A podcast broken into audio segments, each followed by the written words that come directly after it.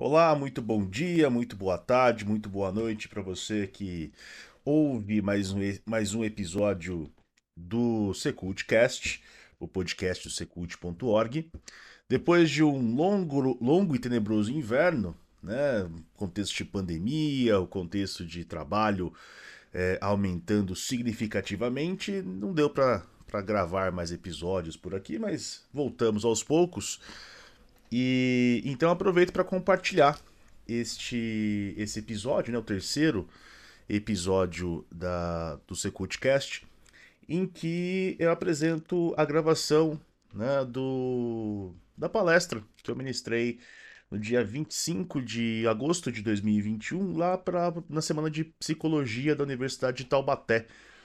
É, o, o, tenho um carinho muito grande pela Unital, foi lá onde eu me graduei em física uh, em 2009 e agora né, volto para ministrar uma palestra não sobre física exatamente, mas sobre o conhecimento científico em si. Então, uh, nessa palestra, ela, ela, é baseada no, no, no, no, livro, na verdade, no capítulo do livro O que é Científico, né, do Rubem Alves, essa, esse capítulo que chama Redes e Peixes é o capítulo introdutório do livro e ele explica, né, qual que é a temática, qual que é a, a, a, a grande questão que levantamos para definir o que, que pode ou não ser científico. E aí ele traz uma parábola, né, uma, uma, uma parábola com, com redes e peixes, né, fazendo ali as suas metáforas a respeito do trabalho científico, e a partir então dessa, dessas metáforas, ele foi discutindo é, como, como o trabalho científico ele foi se desenvolvendo ao longo da história, mas principalmente como a visão do que é ou não o conhecimento científico, como é que a gente pode validar esse conhecimento científico, ele, ela foi modificando, se modificando ao longo da história, até chegar ao ponto que, em que temos hoje. Uh, infelizmente, o áudio, ou a captação do áudio das perguntas das pessoas, né, dos ouvintes, não, não foi muito boa.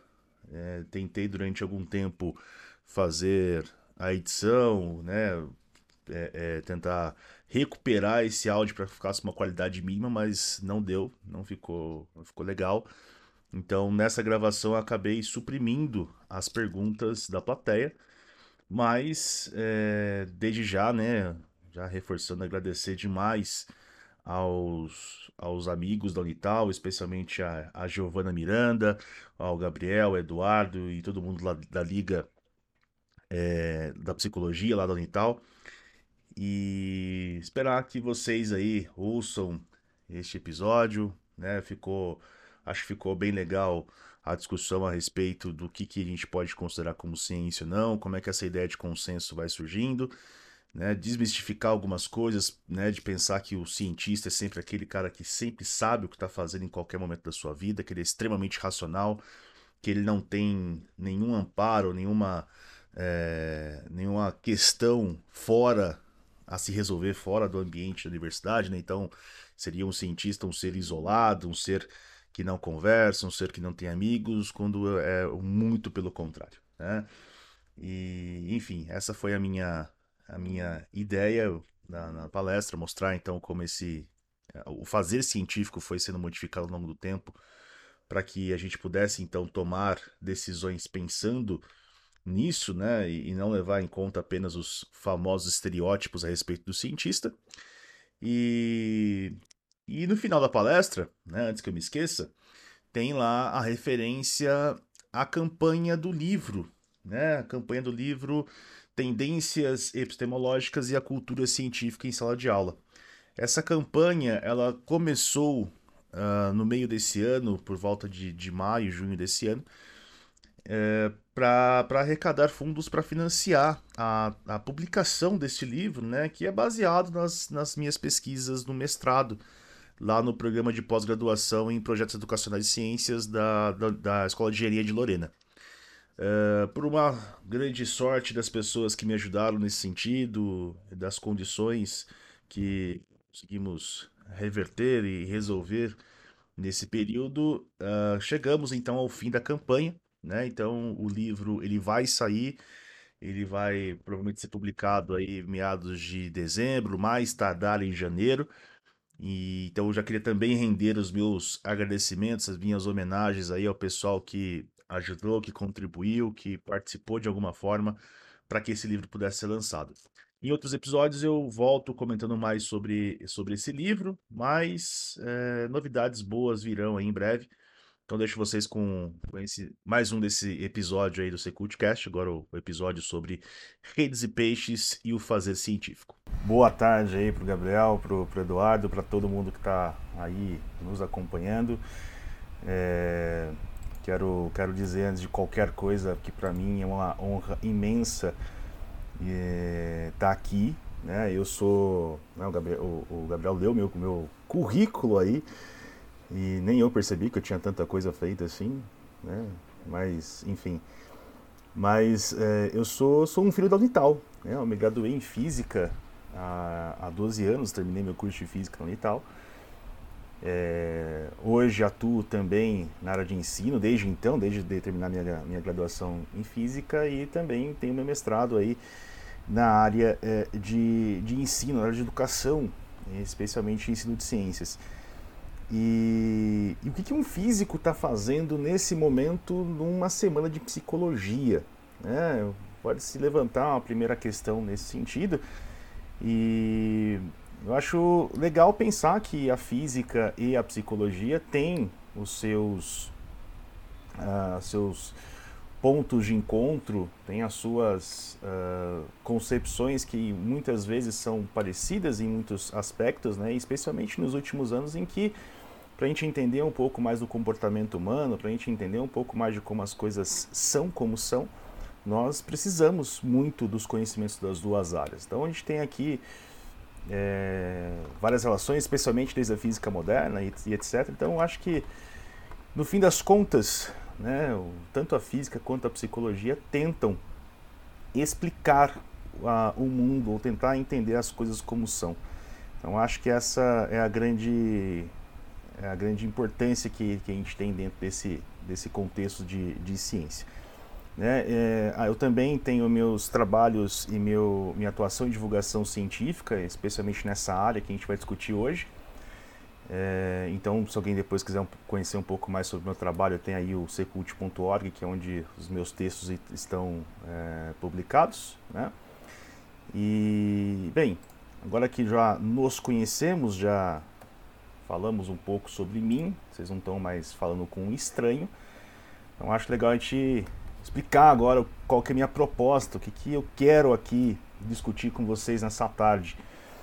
É, a, minha, a minha proposta dentro da minha fala né, nessa tarde é levantar reflexões, ou pelo menos abrir os caminhos para que as reflexões aconteçam. Que tipo de reflexão? Refletir sobre o que, que é ciência e quais são os métodos que a ciência possui, né, não só para desenvolver os seus conhecimentos, mas especialmente para validar os seus conhecimentos. Né? Então, uh, não quero aqui né, resumir séculos de história e discussões em, em, algumas horas, não é essa é a minha intenção. Né? Daria um curso tranquilamente aí de, de semestres para falar sobre todos os aspectos, para falar sobre todas as, as vertentes, as visões contra e a favor. E não é essa a minha intenção. Minha intenção aqui é abrir a discussão, abrir caminhos para que vocês então pensem a respeito disso. E recordando um pouco o título dessa palestra, né, sobre lá o redes e peixes, gente vai tentar entender um pouquinho o que, que pescar, né, nesse contexto da, da, da fala, da fala é, do que eu quero levantar aqui com vocês, tem a ver com ciência. Como é que a gente pode demarcar e dizer, ó, o que, que é científico? Isso aqui é científico, isso aqui não é científico pensar se existe algo é, cientificamente comprovado. Será que a ciência comprova alguma coisa? Será que existe alguma coisa nesse sentido? É, e aí também é, falar né, sobre como é o trabalho científico também, o trabalho dos cientistas. E, e claro, né, vocês, por favor, sintam-se à vontade para mandar as perguntas de vocês. Se a gente não responder aqui, é, respondo lá no, no final da minha fala. Mas, por favor, não me deixem falando sozinho aqui enquanto enquanto estou falando com vocês, né? Até porque é, discutir esse tema ciência não é discutir só o que uma área ou outra faz, é também discutir o mundo que nos cerca. Né? O mundo ele é, ele é pensado e discutido junto com as ciências. Nossa sociedade é, tem isso é, como, como uma grande característica. Então entender como o conhecimento científico ele, ele é validado, ele é discutido, apresentado, é, nos traz aí dois caminhos ou duas razões para isso. É, a primeira razão eu trago aqui como razão prática. Né? Nós aqui, aqui estou falando especificamente para as pessoas que estão na graduação em psicologia, creio que seja o nosso, nosso público, mas para qualquer outra área do conhecimento, é importante que você saiba como isso, como os conhecimentos que você está aprendendo, ou que você porventura vai discutir mais adiante, como é que eles foram validados, como é que eles foram obtidos, como é que eles foram discutidos. Porque em algum momento você vai discutir isso, você vai usar isso no seu cotidiano, no seu trabalho, na sua vida. Então, ter essa visão um pouco mais crítica sobre isso, é, eu acho que é fundamental para a prática de trabalho, para a formação intelectual como um todo. E a segunda razão, aqui, mais geral, inclusive, que, que essa primeira que eu apresentei, é que entender como o desenvolvimento científico acontece é você permitir ampliar os horizontes, nossas visões, nossa visão de mundo né, sobre o que nos cerca. É, a ciência ela é um, um, empreendimento muito interessante que permite que a gente discuta sobre tudo. Existem aí alguns dogmas como outros tipos de conhecimento, como a gente vai ver mais à frente. Então, graças a isso, a gente consegue é, ter, ter espaço para discussões, ter espaço para verificações e coisas do tipo. Né? Então, nessa, nessa, nesse sentido que vem a minha fala né, do porquê que a gente deve entender o que é e como a ciência funciona. Mas enfim, né, o, o título dessa apresentação lá, Redes e Peixes, ele não vem de graça. Na verdade, vem de uma inspiração que eu tive enquanto no mestrado, né? É, eu tenho uma inquietação muito grande que gostaria de compartilhar com vocês dos, da seguinte questão. Eu acho que as pessoas elas gostam muito de ciência, gostam muito do conceito de ciência, gostam muito das descobertas, dos experimentos, mas ninguém discute, ninguém para para tentar entender o método, como a coisa acontece, como de fato a ciência se desenvolve. A gente está muito mais amparado nas aplicações, muito mais curioso a respeito das aplicações. E essa foi uma das coisas que eu pesquisei lá no mestrado, lá na, na, na USP, e por uma felicidade do destino, eu dei, me dei, encontrei esse livro que está no, no, meio aqui, né, do, o primeiro livro, é O que é Científico, escrito pelo Rubem Alves. Né? O Rubem Alves nos deixou aí, salvo engano, em 2016, mas tem uma longa carreira uh, dentro da, das artes, né? Ele, e, e da, da, academia. Né? Ele era psicanalista, foi teólogo, educador. Né? Dentro da história do Brasil, ele participou de coisas importantes, como a, a teologia da libertação, esse movimento dentro da igreja, ele estava junto lá. É, com Paulo Freire, que é o patrono da educação brasileira, ele também estava né, envolvido inclusive com, com a, a, pedagogia e tudo mais. Escreveu diversas obras, né, e é autor daquela frase que muita gente usa como motivação, né, e essa frase é um título, se não me engano, de um livro dele, que é Ostra Feliz Não Faz Pérola, né, que seria uma versão um pouco mais uh, bonita daquela frase mar, mar calmo não faz bom marinheiro. E, e aí tem dois livros dele que ele tenta contar ou tenta explicar um pouquinho o que, que é uh, filosofia da ciência, o que, que é e como o desenvolvimento científico acontece. Tem esse primeiro que é que é o tema então que gerou a, a minha fala de hoje e tem um segundo aí que é o, o filosofia da ciência, os dois em formato de bolso. O primeiro bem curtinho, o segundo já com um, um volume de página um pouco maior, mas extremamente recomendado.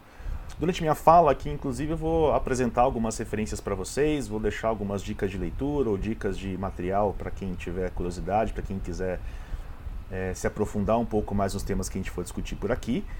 Mas uh, a minha palestra, então a minha fala aqui vai ser com base nesse livro que é científico. Tá? É um livro curtinho e a história é bem interessante Eu espero que eu consiga transmitir e cativar como, como ela merece. Mas quando a gente fala de ciência, é, a primeira coisa que, que eu acho interessante discutir sobre esse tema, né, o que motiva, inclusive, a pergunta, título do livro do Rubem Alves, é como é que a gente consegue saber o que, o que é ciência e o que não é ciência, o que é científico e o que não é científico. É, e aqui eu vou fazer uso de uma é, de uma situação corriqueira nas redes sociais ou nas redes antissociais, como queiram, é, em que a gente tem né, discussões, por exemplo, sobre o Uno. Acho que todo mundo aqui que está me ouvindo já jogou Uno uma vez na vida e já passou por situações como essa aqui. Né? Nesse primeiro tweet a gente tem aí o jogo que toda vez que você for jogar com um grupo diferente, você tem que perguntar quais vão ser as regras, porque ninguém sabe as verdadeiras regras e cada um inventa a sua. Né? Então, imagina, a gente não tem essa, essa padronização do que pode ser uma regra ou não. Cada um vai ter uma regra específica para ser aplicada dentro do que é o jogo do Uno. E essa que eu acho que quando as pessoas descobriram, ou se você está descobrindo agora, talvez possa te assustar um pouco, né? o que nos mostra que nem o Uno né, pode sabe jogar o próprio Uno. Né? O perfil oficial do Uno no, Twitter disse que não se pode jogar um mais 4 por cima de outro mais 4, nem outro mais 4 por cima de um mais 2, nem um mais 2 por cima de outro mais 2. Né? Nesse momento, inclusive, né, em respostas a esses tweets, tem lá aquela história, né, o pessoal agradecendo, olha, obrigado Uno pelas cartas, mas a gente toca daqui. Mas vejam, é, jogar Uno é uma coisa que depende de consenso. Né? E nesse caso de você jogar mais dois, tem gente que permite, tem gente que não permite, porque existem alguns consensos que são levantados, estabelecidos e, e propostos. Mas por que, que eu estou falando sobre tudo isso? Para você lembrar que os sistemas de regras que aparecem em qualquer ambiente social, político e etc., eles não caem do céu, eles não vêm do nada. Eles são uma construção social, eles vêm sendo discutidos ao longo do tempo, são aceitos em determinada época ou em determinado contexto, depois isso acaba sendo alterado por algum motivo e assim continua é, a, a, caminhar na humanidade. Né? E dentro da ciência nós temos aí algumas áreas do conhecimento que tentam entender esses contextos, tentam propor algumas é, diretrizes, algumas soluções é, e isso, claro, é, pode, pode ou não ser acatado por algumas pessoas, pode ou não ser adotado como padrão. Né? Então eu vou aqui né, falar sobre essas três áreas aí. Nós temos, em primeiro lugar, a filosofia da ciência, que vai tentar entender não só o, o ou determinar né, os pressupostos para você definir o que, que pode e o que, que não pode, por exemplo, está é, vinculado ao campo do conhecimento científico, do que, que é científico e como o fazer científico se dá especificamente e quais são essas implicações e dentro e fora da ciência. Né? A gente vai pegar a implicação social, a implicação filosófica, como a gente vai ver no decorrer da minha fala aqui. Uh, nós temos a sociologia da ciência, né, que eu acho interessante. Algumas pessoas se assustam quando, quando pensam nessa ideia de sociologia da ciência, porque muita gente né, tem, tem aquela noção de que o cientista não, pode, não é um grupo social a ser estudado. Né? Como assim cientista vai ser estudado por um, por um sociólogo, por exemplo? Mas é, é, importante a gente lembrar, e isso, essa ideia de contexto, eu gostaria de reforçar isso na cabeça de vocês, que a proposta desse contexto, dessa, dessa ideia de, de contextos e, e aceitações e tal, é própria da atividade humana. E a atividade científica é uma atividade humana. Tem seus ritos, tem as suas cerimônias, tem suas, suas, seus elementos culturais. E aí então a sociologia da ciência vai também estudar isso, vai tentar levar em conta tudo isso que envolve as relações é, sociais. Tanto que você tem ah, relações sociais tão intrínsecas que até a antropologia pode ser, ser usada aqui para tentar entender como a ciência funciona, como a, a ciência ela é discutida, pensada e etc. Né? Embora a, dessas três aí a mais antiga é a ideia de filosofia da ciência, né? As, a sociologia da ciência e a antropologia são ideias um pouco mais recentes, é, mas é, no aspecto geral da definição ou da tentativa de discussão do que, que é e que não é ciência, destaca-se essa área aí dentro da filosofia da ciência que era de epistemologia. Né? Então é a área que vai tentar é, efetivamente discutir e pensar como é que a ciência pode ser validada, como é que o conhecimento pode ser validado, e aí vão ter as discussões, por exemplo, de aproximação da verdade. Né? Será que o conhecimento científico representa a verdade? Será que o conhecimento científico indica alguma coisa? Enfim, é, é, tudo isso que, que a gente vai tentar então fazer aqui um panorama um pouco mais geral, como eu disse, mas é, saibam então que quando se estuda como a ciência funciona, a gente tem um estudo completamente interdisciplinar. E isso, essas três áreas, elas são aplicáveis em qualquer área que se leve a sério como ciência. Então não é só né, desmistificando algumas coisas aqui, não é só na área de ciências humanas que você vai ver um filósofo, um sociólogo da ciência. Né? A gente tem lá na área de, de ciências é, ditas exatas, você também pode aplicar esses conhecimentos, pode aplicar essas verificações, tudo isso. Então, é, não é exclusivo de uma área é, como um todo. Né? E veja o, meu, o termo que eu usei, né, o ciências exatas e humanas, a gente vai também discutir sobre essa separação. Mas levando em conta essa ideia do Uno, né, essa, de tentar entender como o Uno funciona, tem uma frase do Richard Feynman que eu acho que é muito feliz para a gente começar a discutir alguns contextos e algumas situações dentro da ciência. É, inclusive aqui partindo de alguns estereótipos que eu gostaria que depois da minha fala vocês pudessem pensar a respeito, refletir se, se vocês acham que cabe ou não. Mas a frase é essa, né? A natureza é um enorme jogo de xadrez disputado por deuses e que temos o privilégio de observar. As regras do jogo são o que chamamos de física fundamental e compreender essas regras é a nossa meta. Uh, vejam que tem destaque aí uma palavra em vermelho, o observar. Né? Aqui a gente já tem um contexto de pensar que a ciência vem a partir das ou é feita a partir das observações do cientista, como se o cientista tivesse então que ser alguém que pudesse observar alguma coisa com muito afinco, né? ser bom de observa observação, perceber detalhes, perceber coisas que outras pessoas não percebem. Isso a gente vai tentar desmistificar também durante a minha fala. Né? Tem cientista que não observa coisa nenhuma. Né? Tem cientista que só teoriza. Tem cientista que nunca viu o seu objeto de estudo. E mesmo assim o conhecimento dele pode ser validado. Então, como é que a gente pode dizer que o conhecimento científico nasce apenas da observação? E a segunda parte da frase do Feynman, a frase, o contexto como um todo é muito válida. Né? Porque o que é fazer ciência? É a gente observar os fenômenos, né? ou perceber as coisas, ou propor coisas, ou pensar sobre coisas, enfim, a gente ter uma curiosidade e tentar responder a essa curiosidade. Com detalhe, né? O Rubem Alves fala isso que a gente não pode, a gente não tem como ter respostas detalhadas. A gente só vai ter respostas de sim ou não. Né? Então a minha ideia está certa, a natureza vai dizer para você, sim, a sua ideia está certa, ou não, a sua ideia está errada. A gente não tem como a natureza chegar, olha, a explicação é essa, assim, assim, assim, com os detalhes.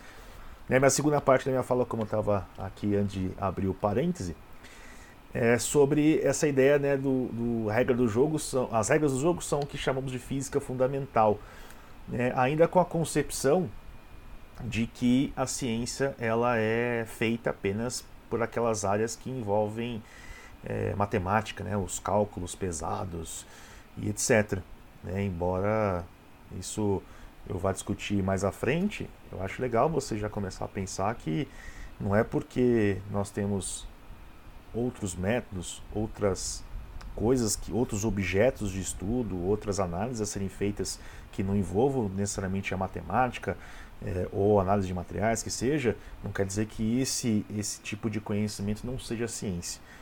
Né? E outra coisa que eu queria desmistificar na minha fala, ou com a minha fala, é, quando a gente imagina um cientista, é, a gente imagina um cara de jaleco branco, a gente imagina o cara do laboratório, a gente imagina o cara olhando um monte de frasquinho no laboratório, né, observando alguma coisa, medindo, sempre medindo alguma coisa, de óculos, sempre com a postura. É, e aqui eu acho que eu tenho ex-alunos, ex-alunas, vocês que possivelmente acabaram de sair do vestibular também. é que com certeza recorrer a algum tipo de videoaula no YouTube e tem lá na, na videoaula do YouTube tem um, um, um a, a, miniatura do vídeo tem um cara de braços cruzados assim, né, fazendo aquela postura assim de, né, de super-herói. Eu sou o dono do conhecimento.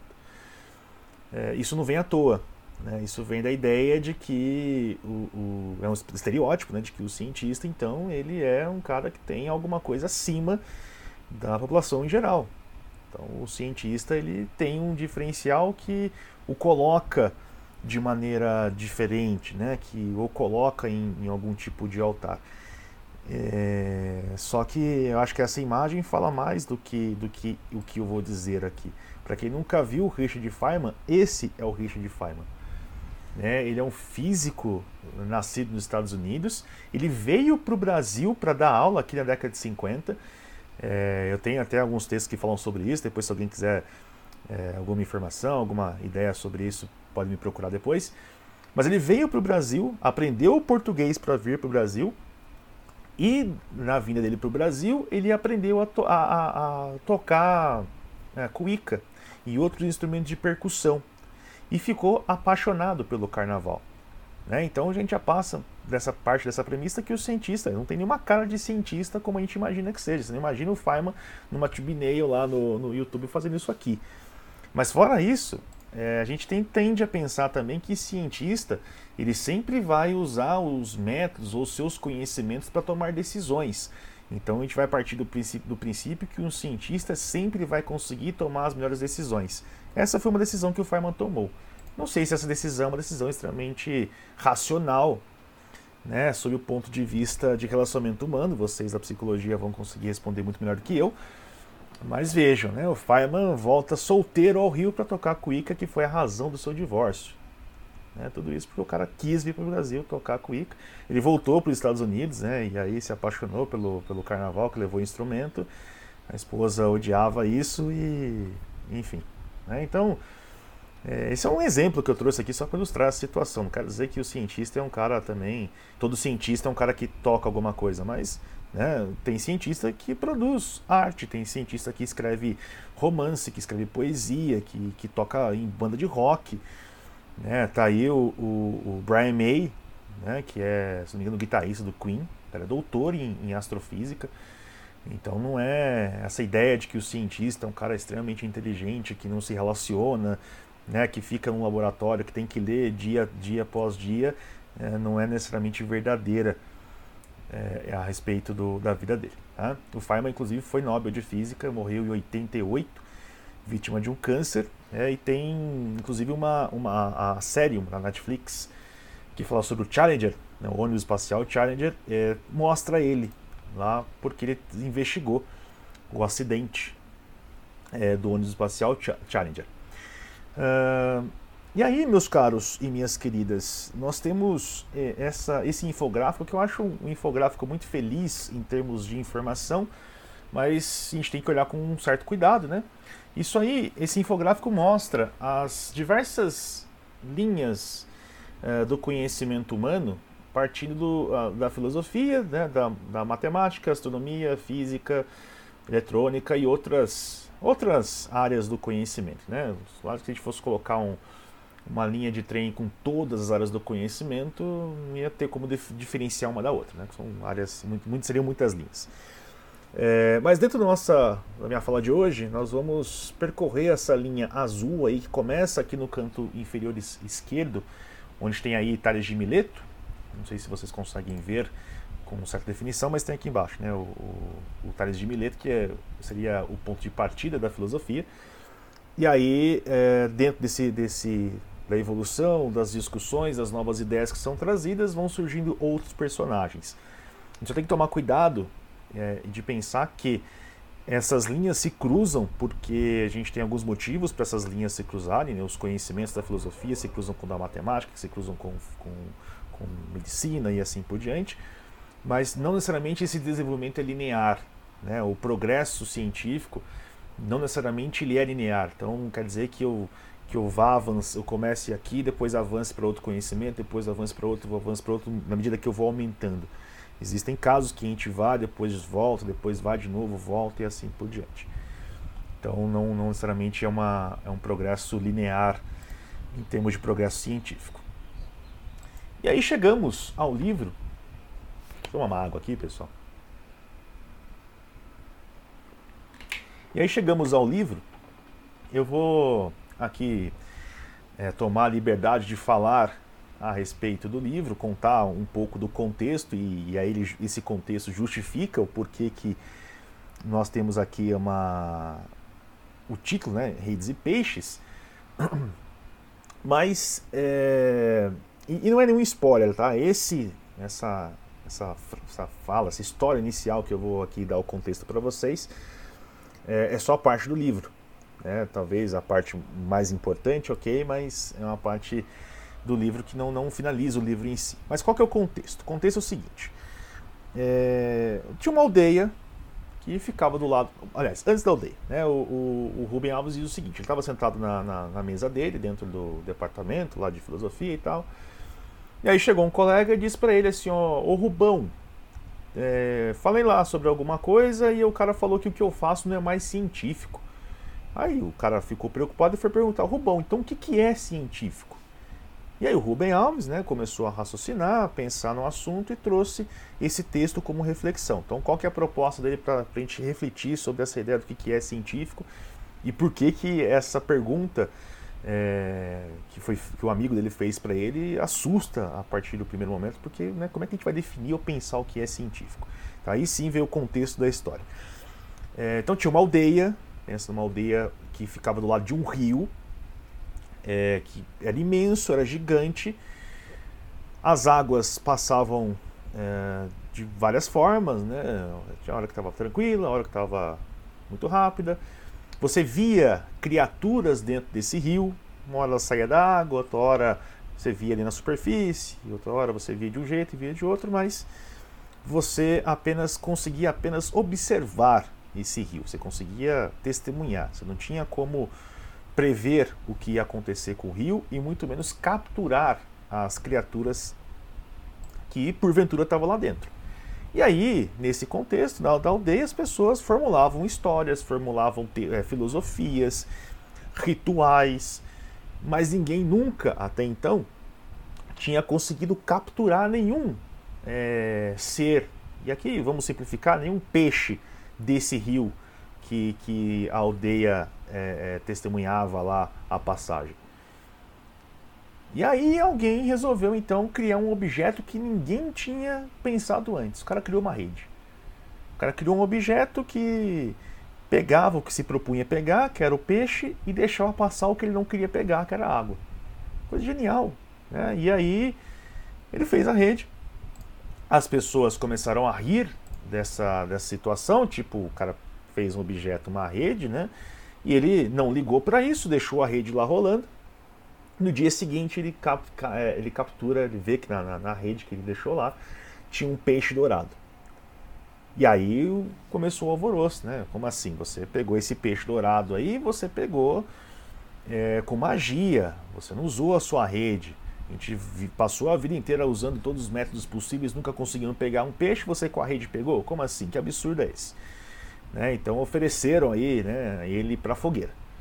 É, eu acho que aqui fica bem claro, inclusive, em termos de paralelo, pensar que o peixe é, aqui vai assumir um, um, contexto histórico que eu acho que todos é, conhecem, que é o Galileu Galilei.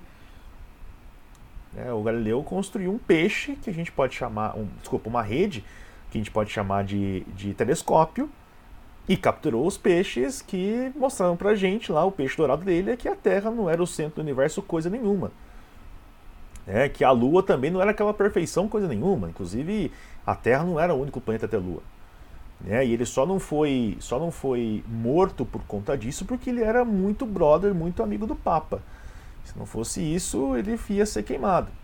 É, mas sofreu sanções, foi, foi condenado à prisão perpétua domiciliar e tal. Mas vejam que né, essas redes no início elas assustam com os peixes que elas trazem para a gente. Fora isso, claro, né, em história da ciência a gente tem muitos exemplos de pessoas que infelizmente é, acabaram sendo de fato queimadas porque trouxeram peixes dourados ou peixes mais dourados do que deveriam ser, do que as pessoas esperavam e tudo mais. É, também nessa ideia aí da, da do, geocent, da, do heliocentrismo né, e do geocentrismo, essa disputa entre os dois modelos de, de sistema solar, a, o, o, cara que, os caras que propuseram isso, né, o, o, o Copérnico que propõe isso, ele faz isso no leito de morte, já morto, e o livro dele é publicado só depois que ele morre, e ainda assim com pedido de desculpas, ó, não leva a sério o cara tava doidão. É, mas que, que fazia muito mais sentido em termos de geometria que a Terra não fosse, não era, não fosse, não é o centro do universo. E o Giordano Bruno, aquele que inspirou o, o nosso grande menino do Acre, né, o Bruno Borges, ele também é, foi queimado por conta disso, porque ele né, e, era uma ideia que era contrária ao que a igreja defendia na época, na, na Idade Média. Então, exemplos, e aqui eu estou citando alguns exemplos da física, mas com certeza você vai encontrar outros exemplos em outras áreas de cientistas que trazem com as suas redes alguns tipos de peixe e esses peixes são é, tidos como assustadores. Tá? Então é só um parêntese que eu fiz aqui, eu acho que é importante falar sobre esse tema também dentro do contexto aqui. Mas ao mesmo tempo que as pessoas ficaram assustadas, né, na, na, ainda na história do, do Rubem Alves, né, que ele conta pra gente, ao mesmo tempo que as pessoas ficaram assustadas, é, outras pessoas ficaram muito contentes com aqueles peixes. Ou com o fato de conseguir pescar aqueles peixes. E aí começaram a, a empreender, eles mesmos construir suas redes, eles mesmos pensarem em forma, em jeitos diferentes de construir suas redes, em jeitos diferentes de pescar esses peixes e coisas do tipo. Então aí começaram então uma confraria de fabricantes de rede. E, e isso foi muito proveitoso para a aldeia, porque eles conseguiam pescar peixe de todos os tipos. Né? Tinha peixe que curava dor, tinha peixe que aumentava a qualidade de vida, tinha peixe que trazia alegria, tinha peixe que, que alimentava melhor, enfim, tinha peixe que trazia muitos benefícios que outros, outras propostas para coletar esse, esses peixes não traziam. Né? Então, por conta disso, claro que os fabricantes de rede ficaram com grande prestígio, começaram a ficar famosos, começaram a ser cada vez mais respeitados, invejados também em muitos, em muitos contextos, mas começou a acontecer uma coisa é, que a princípio poderia ser inesperada. Que coisa é essa? De tanto que o, o, os, os, fabricantes é, ganharam prestígio e, e, tinham tipos de rede diferentes, os caras começaram então a falar uma língua completamente diferente. Uma língua que os, os aldeões, a população da aldeia, não conseguia entender. E, e todo mundo que fazia a rede tinha que falar essa língua tinha que usar esse, esse, essa linguagem, tinha que fazer mais ou menos do mesmo jeito, porque senão não poderia pertencer àquele grupo. Você não pode ser pescador se você não fizer do mesmo jeito que eu faço. Né? E aí, no fim da, da história, ele inclusive né, mostra o quanto isso chegou a ser profundo né, na narrativa, né, que quando, quando chegava lá com um peixe novo, o cara perguntava para você, tá bom, que, como é que você pescou esse peixe? Qual foi a rede que você usou? Ah, não usei rede nenhuma, então desculpa, não, serve. Se esse peixe não é real, esse peixe aí não vale, esse peixe aqui não dá para usar, você não, você, você, não pescou peixe nenhum. É, isso aqui é mentira.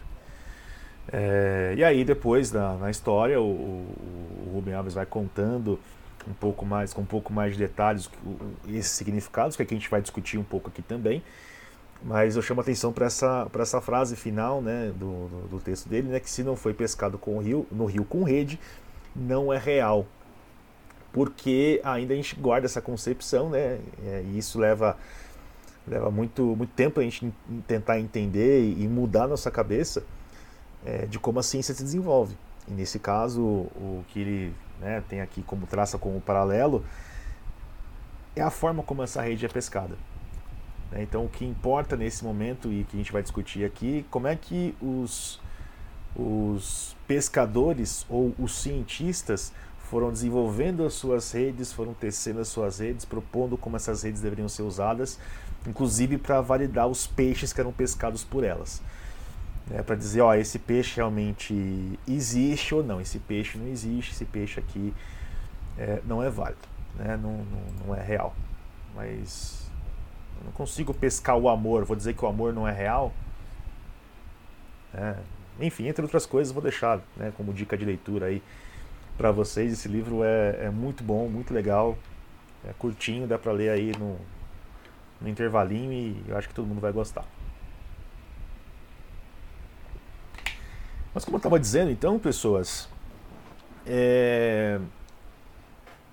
começou-se então dentro da agora da idade, das idades humanas ou da, da história humana a se pensar como é que então a gente podia pescar esse peixe, né? Como é que a gente pode desenvolver redes e, e de fato pescar cada um, cada um desses peixes aí. Isso começa a acontecer de fato com o fim da, da Idade Média né, lá com a queda de Constantinopla.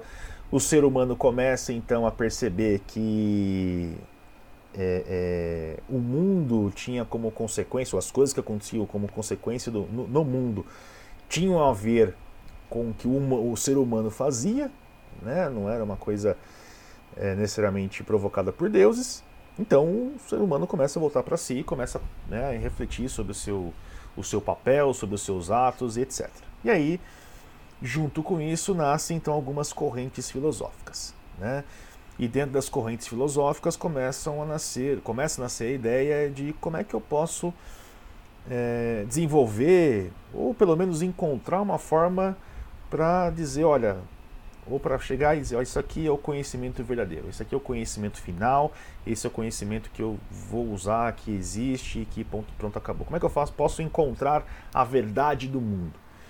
E aí surgem duas correntes que são aqui é, quase contemporâneas, vão se desenvolvendo quase que ao mesmo tempo. E uma delas, né, o, o racionalismo, né, lá pelo Descartes, ou Descartes para alguns, né, o, o, francês, ele vai dizer para a gente o seguinte: olha, para o Descartes, toda a, a, toda a verdade está na razão humana, no pensamento, no refinamento do pensamento humano. Né? Se você já estudou, já usou o plano cartesiano, a culpa é dele, ele que, que desenvolveu esse plano cartesiano. Mas justamente para tentar é, é, descrever o mundo da forma mais racional possível. E por que, que ele tinha essa premissa de que o mundo tinha que ser o mais racional possível? Porque os nossos sentidos nos enganam. Né? Se eu pego o meu polegar e, e aponto de uma forma correta sobre o, a, o Sol, eu consigo encobrir o disco solar, mas o meu dedo não é maior que o Sol. Então, como é que eu posso dizer que meus, os meus sentidos não podem ser enganados? Inclusive, nesse momento, se vocês estão vendo essa imagem, eu acredito que vocês estão vendo esses discos rodarem. Né? Não deu tempo, eu tenho um livro aqui atrás que tem como capa justamente essa imagem. Né? E vocês estão vendo o negócio rodar. Então, peraí, o sentido de vocês está dizendo que o negócio está girando, mas não está girando, está parado, está em repouso, está quietinho, não é um GIF isso. Né? Então ele parte desse pressuposto. Os sentidos humanos podem trazer algum tipo de interpretação equivocada da realidade. Então eu não posso confiar nos meus sentidos, eu preciso refinar o meu pensamento para que os meus sentidos então sejam o, os mais racionais, né, os mais baseados na, na razão possível. E aqui é importante dizer né, que dentro do racionalismo, sem nenhuma pretensão de profundidade aqui, mas só para trazer a informação para vocês, é, o Descartes não, não ignorava ou não dizia que um ser humano racional é aquele ser humano que não tem sentimentos. Né? Para ele, os sentimentos faziam parte, era inato do ser humano, não tinha como tirar do humano. A questão era como eu refinava esse pensamento, como é que eu refinava as minhas sensações para tirar todas as, as coisas que poderiam atrapalhar o meu pensamento racional, para eu finalmente chegar naquele pensamento é, que seria então um pensamento verdadeiro ou o mais próximo da verdade dentro do que a natureza pode nos oferecer e daquilo que a gente consegue conceber de mundo. Por outro lado, né? Então, a gente pensa numa pessoa racional, né? Pessoa racional não quer dizer que ela seja uma pessoa desprovida de, de sentimentos, né? Uma pessoa ruim, né? ou que não tenha coração, né? Como alguns vão dizer a respeito de alguns professores de física, o que eu espero que não seja o meu caso, e inclusive, enfim.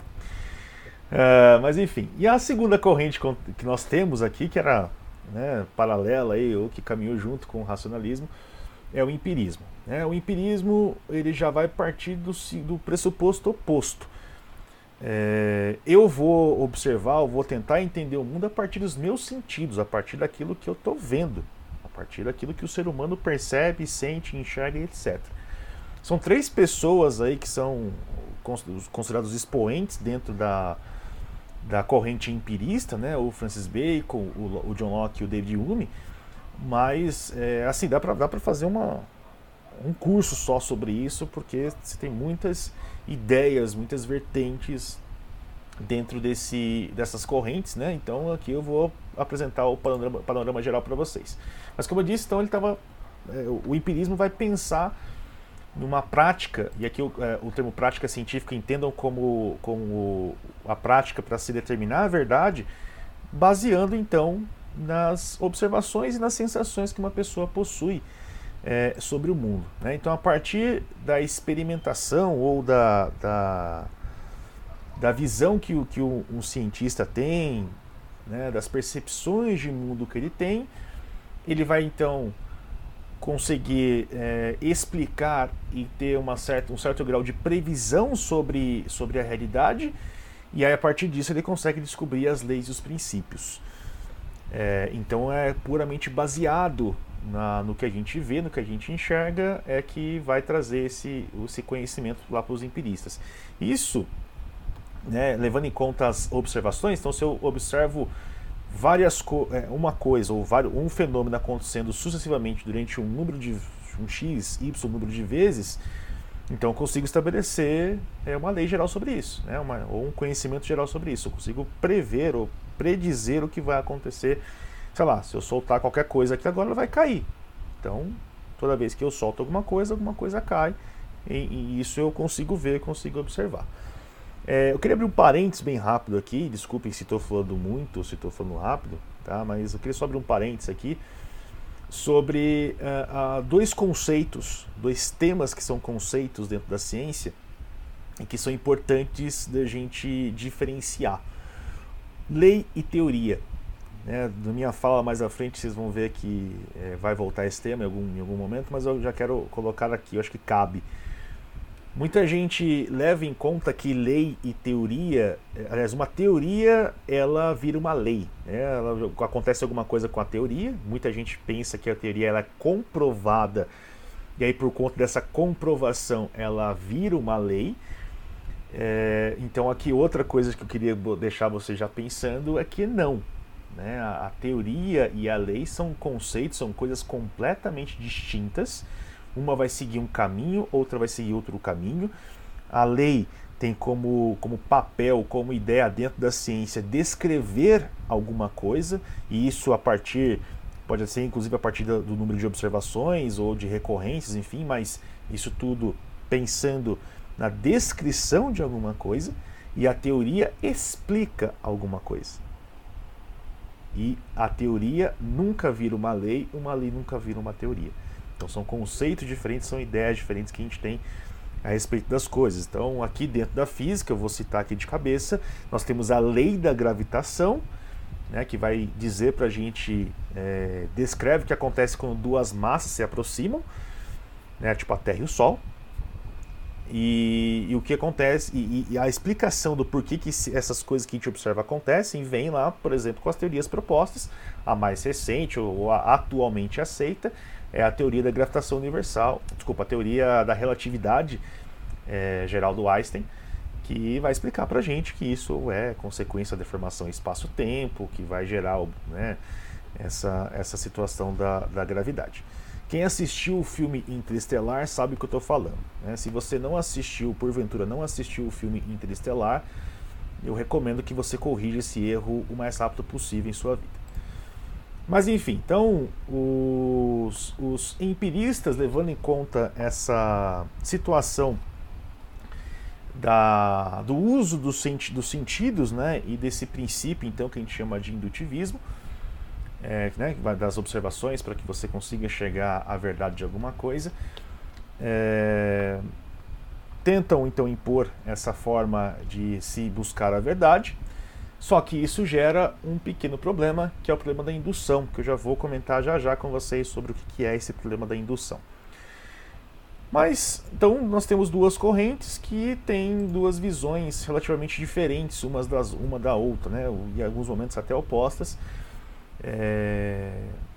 Especialmente né, quando você pensa onde está a verdade, ou o que, que é a verdade, qual é a melhor forma que eu tenho para encontrar essa verdade e como essa verdade, como é que eu vou lidar com essa verdade dentro da busca do, do conhecimento. Então, seria uma diferença razoavelmente grande em alguns aspectos, mas, apesar disso, é, juntando essas coisas, a gente tem a base da ciência moderna, né, ou do pensamento científico moderno, que é, gente parte desses três, desses três princípios, essas três ideias que sintetizam esse pensamento científico moderno que você consegue é, simplificar as coisas e a partir dessa simplificação você faz um estudo de algo mais geral e do geral você vai chegar no caso específico. Você consegue, a partir de experimentos ou de, de experimentações é, gerais, você consegue estabelecer as regularidades da natureza e que existem leis universais e essas leis a gente pode expor ou descrever com o uso de matemática. Né? E aqui, de novo, né, é aquela ideia que eu comentei lá do, da fala do Feynman, é, de novo a gente tem essa, essa concepção de que a ciência precisa ter matemática. Embora o uso da matemática tenha sido revolucionário, é, e aqui estou citando o exemplo da física, recorrendo, por exemplo, ao Galileu Galilei, porque ele consegue com matemática dizer quando as coisas vão acontecer, então não precisa mais ficar demonstrando experimentalmente, simplesmente fazendo experimento e ver ele falou, ó, de acordo com a matemática, o resultado vai ser esse. Vamos experimentar para ver? Experimenta daquilo. Ou, ó, não consigo experimentar aqui agora, mas é isso. Se alguém depois alguém conseguir testar, beleza. Então, o uso da matemática, ele acaba entrando nesse contexto, mais ou menos inclusive nessa, nessa época, no século XV, século XVI, é, dentro das ciências, é, mas é a base do nosso pensamento é, enquanto ciência é, pelo menos do que o senso comum, do que a maioria das pessoas pensam o que é ciência. Mas eu citei agora há pouquinho que nós temos o, o problema da indução. E o que consiste esse problema da indução? Lembrando que a indução é aquela característica que a gente tem de conseguir é, induzir ou dizer como uma coisa vai ser olhando do que foi. Né? Então, um exemplo aqui que, que vários autores trazem para a gente é esse. São dois cisnes brancos aí. Né? É... Então, fui em tudo quanto é lugar, várias cidades, vários parques, vários países e só vi cisne branco. Qual a conclusão lógica que eu tiro? Que só existem cisnes brancos. Então, na verdade, só vou encontrar cisne, cisne branco, nunca vou conseguir. Não tem por que me preocupar que um cisne de outra cor vai aparecer. O problema é quando aparece. No caso, o cisne, o cisne negro aí. Então, a indução não necessariamente vai sempre garantir que eu vou conseguir encontrar uma verdade em algum lugar, né, com um número de observações. Né? Qual vai ser o número suficiente de observações para que eu consiga chegar à verdade de alguma coisa? A gente não consegue saber, não consegue estabelecer. Então, esse é um problema de indução que começou no século XVI e a gente vai ver que vai ser resolvido muito tempo depois. Né? Outro detalhe da indução, e aqui é importante você saber né, que esse princípio da indução, ou, ou, esse problema da indução, não é um problema fatalístico, tá? Não é tipo, estamos condenados, vamos todos morrer, tipo o Cid da Era do Gelo. Mas é uma pergunta que é válida de ser feita dentro desse problema da indução. O que, que garante que o Sol vai nascer amanhã? E eu acho que ficou claro né, que dentro de um pensamento é, racional e etc., nada garante que o Sol vai nascer amanhã. Tá? Mas é, é legal você saber que, ou é importante que você saiba, né, que o Sol vai ter uma longa vida ainda, tá? não vai acabar agora não, vai demorar um pouquinho para acabar, né? pelo menos 4 bilhões de anos. Então, até lá dá tempo de ver bastante coisa, de viver bastante coisa, então fiquem tranquilos. Mas dentro dessa ideia que a gente tem sobre a, a, a, a indução e os problemas que ela, traz, que, ela, que ela traz, a gente não consegue então saber ou garantir que o sol vai nascer amanhã. Uh, seguindo aqui, meus caros, vamos para a parte em que as coisas começam então a se desenvolver um pouco mais rápido. E por que, que acontece esse desenvolvimento mais rápido, por assim dizer? Porque nós temos grandes avanços tecnológicos. Uh, e aqui cabe também um, um, segundo parênteses, sei lá, sobre, sobre essa ideia, porque o fenômeno da eletricidade, por exemplo, ele já era conhecido da, da, da, da humanidade, sei lá, desde a Grécia Antiga. E que fenômeno que era esse? Na Grécia Antiga eles pegavam âmbar, que era seiva de árvore, esse pedaço de âmbar, esfregava na lã de algum animal, lã de carneiro e tal, e ele conseguia atrair pena ou outros pedacinhos de coisinhas pequenas. De forma moderna, você pode pegar uma caneta, esfregar na sua cabeça a ponta da caneta e atrair pequenos pedacinhos de papel. A questão, e aí a gente tem vários motivos para isso, mas a questão é que ninguém se perguntou por que, que aquilo acontecia. Ou ninguém tentou investigar a fundo por que, que aquilo acontecia. Quando a eletricidade começou a se desenvolver é, um pouco mais, mais rápido, né, é, e começou a se popularizar o fenômeno como, como e tudo mais, né, e o uso da eletricidade para tentar explicar as coisas, as pessoas também usavam muito mais como diversão do que como alguma forma de tentar entender e aplicar hoje como a gente tem um mundo aqui com lâmpada, com celular, etc. É a ponto das pessoas fazerem demonstrações na rua só para ver como a coisa acontecia. E aí então essas novas tecnologias começam a surgir, a eletricidade começa a ganhar corpo, as pessoas começam a querer entender cada vez mais é, também as máquinas a vapor, enfim, várias tecnologias começam a surgir nesse contexto, inclusive entre as revoluções industriais, porque as pessoas queriam criar novas tecnologias para desenvolver e, e, claro, ganhar algum dinheiro com isso, né? as pessoas têm boletos para pagar. E então as ciências experimentais começam a ganhar corpo. Estou falando aqui a partir do século XVIII, século XIX, tá, gente? Então as ciências experimentais começam a ganhar corpo. As ciências experimentais no sentido das pessoas produzirem experimentos, fazerem experimentos para ver o que acontecia. É, um que eu acho interessantíssimo foi proposto, se não me engano, pelo Galvani, que ele, ele, ele passou uma corrente elétrica nas pernas de uma rã e as pernas mexeram. As pernas estavam fora do, do corpo, né? estava separado, numa aula de anatomia lá, então ele colocou as, as, a, a, corrente elétrica nas pernas e as pernas mexeram. Então, opa, tem alguma coisa relacionada com a eletricidade e, e, e, e o movimento, a fisiologia e tal. E um dos, dos caras que fizeram parte dessa, dessa revolução e dessa nova forma de pensar, né, de tentar pensar em experimentos e etc., foi, com perdão do meu francês, do meu sotaque, o Claude Bernard. É, eu não, não quero ter nenhuma pretensão aqui de, de falar francês fluentemente. Acho que não vai ficar bravo com a gente se eu se eu falar o nome de forma incorreta. Mas ele, ele então é, produz um livro para explicar os seus métodos de ou seu método de pesquisa em fisiologia humana, né, e, e, e tudo mais. E a partir desse método ele propõe a ideia do determinismo.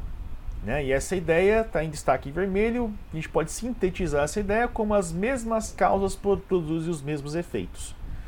Além disso, ele propõe algumas etapas que devem ser seguidas quando alguém vai fazer um experimento, justamente para que essas mesmas causas produzam os mesmos efeitos. Então tem que fazer o experimento mais ou menos do mesmo jeito que ele fez. E aí essas etapas então é o que até hoje a gente conhece como etapas do método científico, né? Uma com uma outra variação, mas muita gente pensa então que todo cientista faz exatamente isso. Ele observa alguma coisa, ele levanta uma hipótese, a gente vai discutir já esse papel, faz experiência, vê o resultado, interpreta e conclui alguma coisa.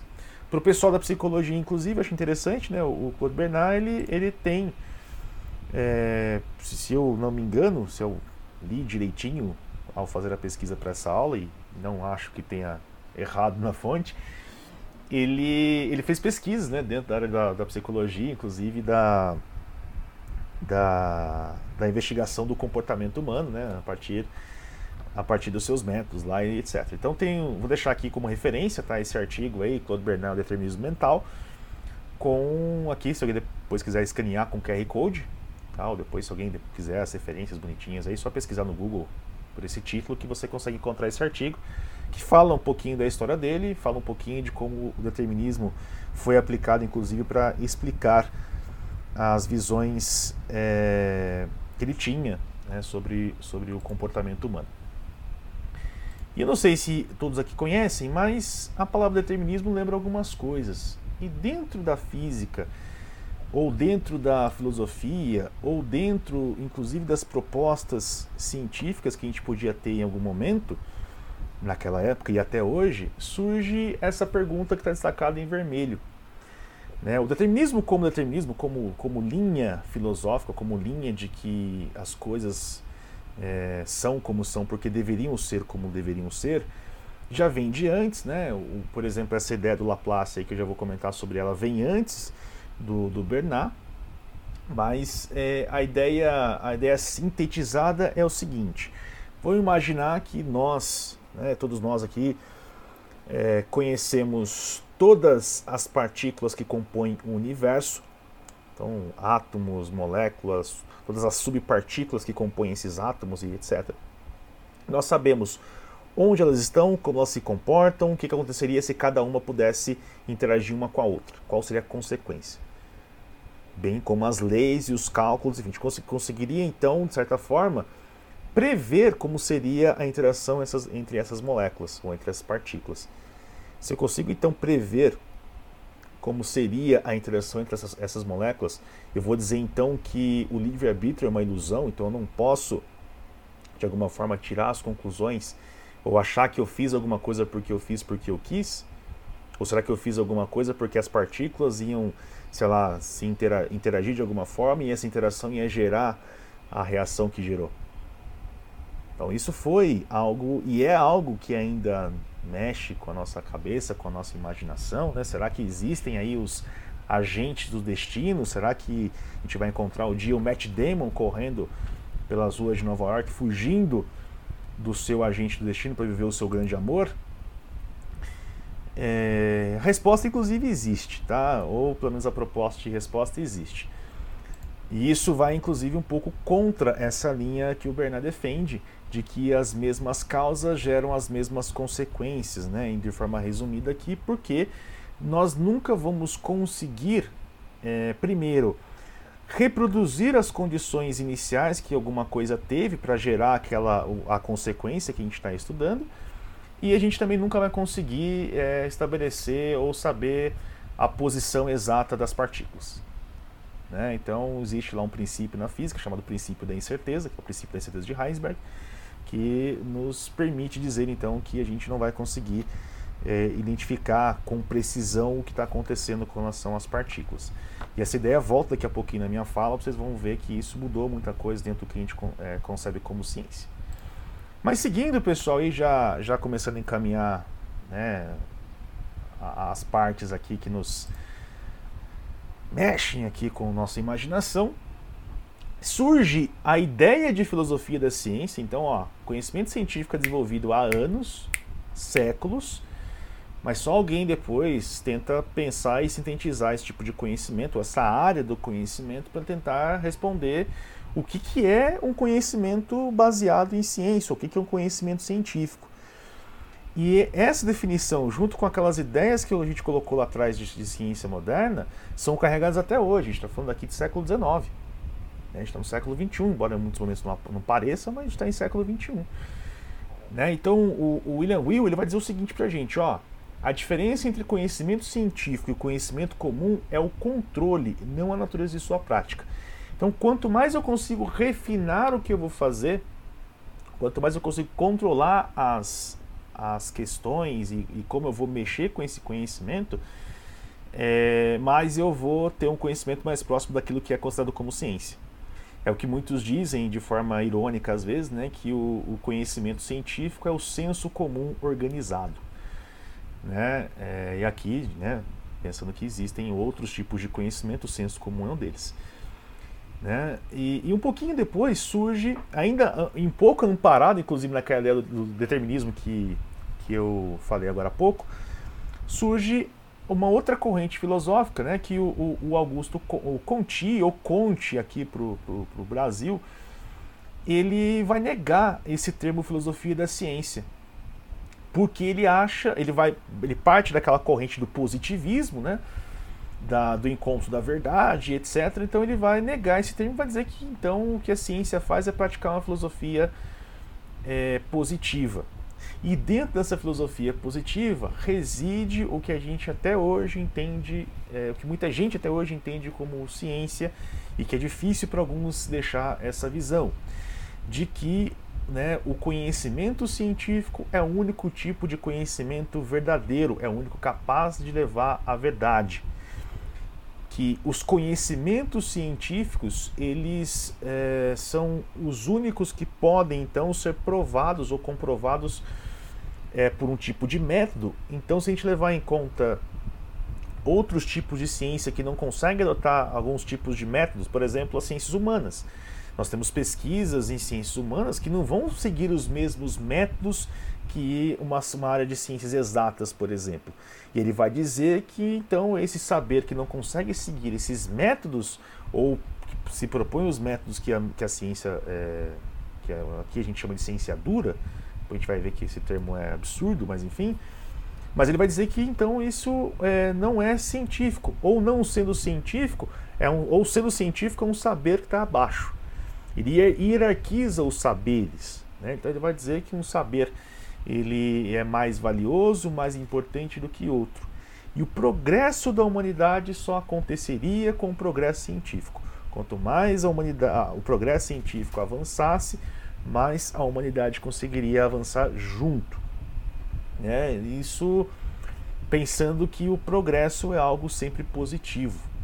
Né? Não quer dizer também, claro, que o progresso seja uma coisa sempre positiva, pelo amor de Deus. Mas vejam que até hoje muita gente tem essa ideia de que, sei lá, qualquer disciplina da área de ciências é, que estuda o, o homem, que estuda o ser humano, não é uma coisa científica né? Ou não tem aquela visão ainda de nossa, o cara fez física, esse sim é cientista, esse merece colocar o braço cruzado na, na, na no YouTube.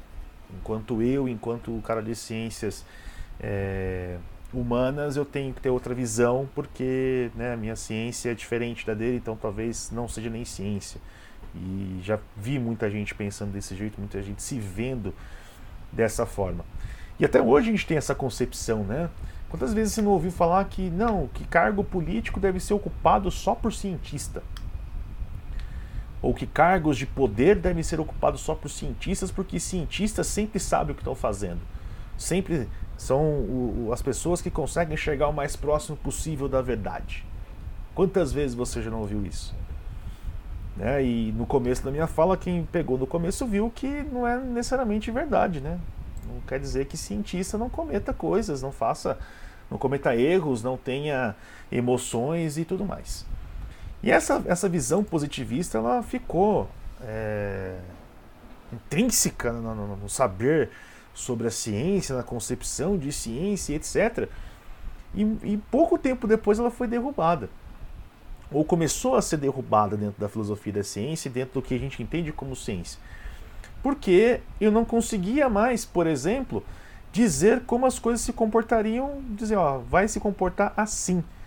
Com o surgimento da física moderna, né, que a gente conhece aí uma das suas áreas, a física quântica, a gente não fala mais em certeza das coisas, a gente fala de probabilidade de alguma coisa acontecer. É, então tem coisa que tem probabilidade de quase 100%, mas quase 100% não é 100%. Então a gente não consegue mais, mais é, determinar ou, ou, predizer que as coisas vão ser como a gente estava acostumado que eram, como que eram. E outra, eu não consigo mais estabelecer os mesmos métodos de pesquisa para todas as áreas. Isso mesmo dentro da física, que eu estou pegando como exemplo aqui para Cristo, porque muita gente acha que isso, né, nessa concepção positivista, a física é uma ciência e outras áreas não. Né, no exemplo que eu dei sobre o uso de método científico. Dentro da física mesmo, como é que você vai investigar um átomo se você não consegue enxergar um átomo? E aí? Como é que você vai investigar uma coisa que você não, não, não consegue enxergar? Como é que você vai dizer que ele é desse jeito se você não consegue ver? É, isso trouxe para a gente uma, uma, uma, radical mudança de atitude dentro do, do, que a gente vê em termos de, de conhecimento científico, de como o conhecimento científico pode ser visto. E um detalhe sobre o, o positivismo que eu quase esqueci de comentar aqui, muita gente dentro do positivismo né, dizia que os conhecimentos científicos são é, totalmente aplicáveis ao, ao homem.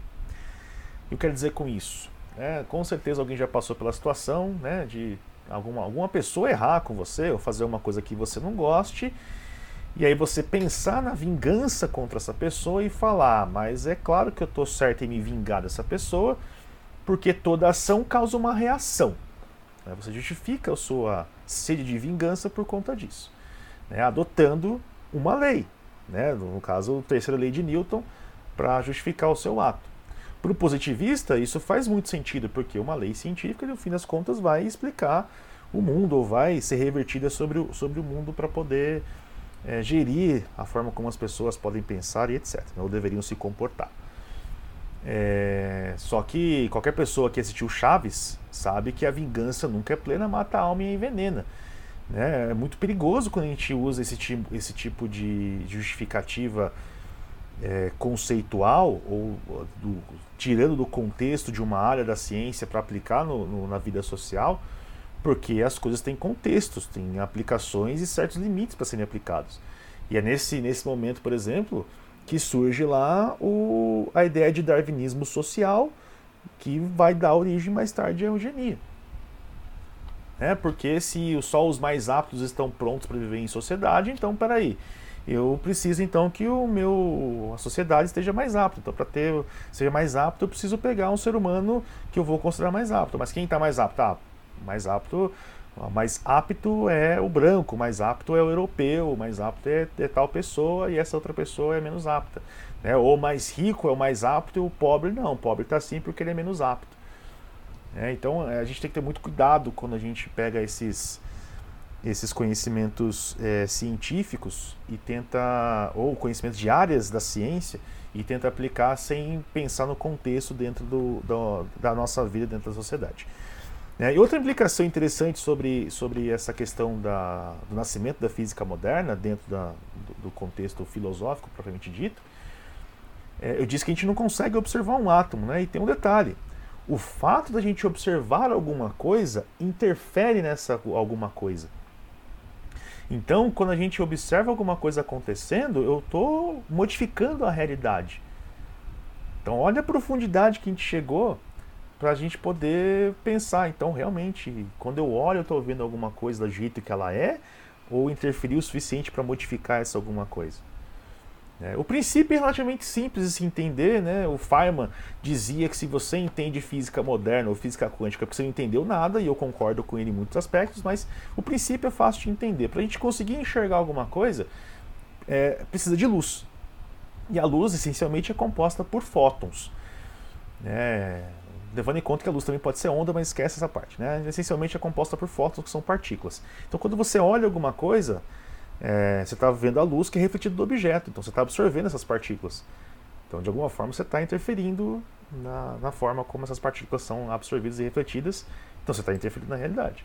Então, a gente não pode mais dizer que a realidade é do jeito que eu estou conseguindo ver. Uh, vamos lá, então encaminhando aqui o fim da minha fala, pessoal, nós chegamos já agora. Então, tem todo esse contexto da física moderna, todo o contexto do, da guerra, das duas guerras, o contexto de uma pandemia, né, da, da gripe espanhola, que de espanhola só tem um nome, né, porque a gripe espanhola ela começa nos Estados Unidos e ganha esse nome por conta dos jornais espanhóis que foram os primeiros a, a mostrar essa, o que estava acontecendo. Né, e é por isso, é por essa e outras razões que a gente nunca dá o nome de um local para uma doença. Né? Então é inclusive absurdo você fazer isso sob qualquer ponto de vista, tanto, tanto moral, quanto ético, quanto é, de saúde pública e etc. Não se deve fazer isso, né? Vamos esquecer, inclusive, e por que, que não se faz isso? Porque você estigmatiza o lugar e quando acontecer de novo, as pessoas não vão comunicar com medo de ser estigmatizada também, né? A gente, nós tivemos aqui em 2014, 2015 o Zika vírus. E ninguém fala que é um vírus brasileiro. E de forma correta, não deve se falar que é um vírus brasileiro, porque é um vírus, aconteceu, calhou de ser aqui. Né? Mas não, não, se deve fazer esse tipo de coisa. Mas por que estou falando sobre tudo isso? Porque aí surge um personagem que é central nas demarcações do que a gente entende como ciência, que é importante do que a gente vai falar daqui para frente, que é o Karl Popper, o austríaco Karl Popper. Ele trouxe muitas contribuições para o debate na sociedade, né? era um cara altamente politizado. Ele, ele é o, o autor né, da, da solução, né, o autor do, um dos autores do paradoxo, mas é, da solução, da possível solução do paradoxo da tolerância, né? Você já deve ter visto essa imagem aí é, em vários locais da internet. Essa imagem tem alguns erros conceituais sobre o que o Popper disse, mas o contexto em si é válido. Né? Essa imagem do Pictuline é, uma, é, um, é um grupo de divulgação científica do México, muito famoso no, no Instagram, no YouTube, no, no, YouTube não, perdão, no Facebook. Mas o paradoxo, o paradoxo da tolerância diz o seguinte: bom, a gente tem uma sociedade democrática, numa sociedade democrática a gente parte do pressuposto que todo mundo tem voz. Então eu devo dar voz às pessoas que são, sei lá, é, tenham, são extremistas de alguma forma, nazista, fascista, etc. O Popper diz que não.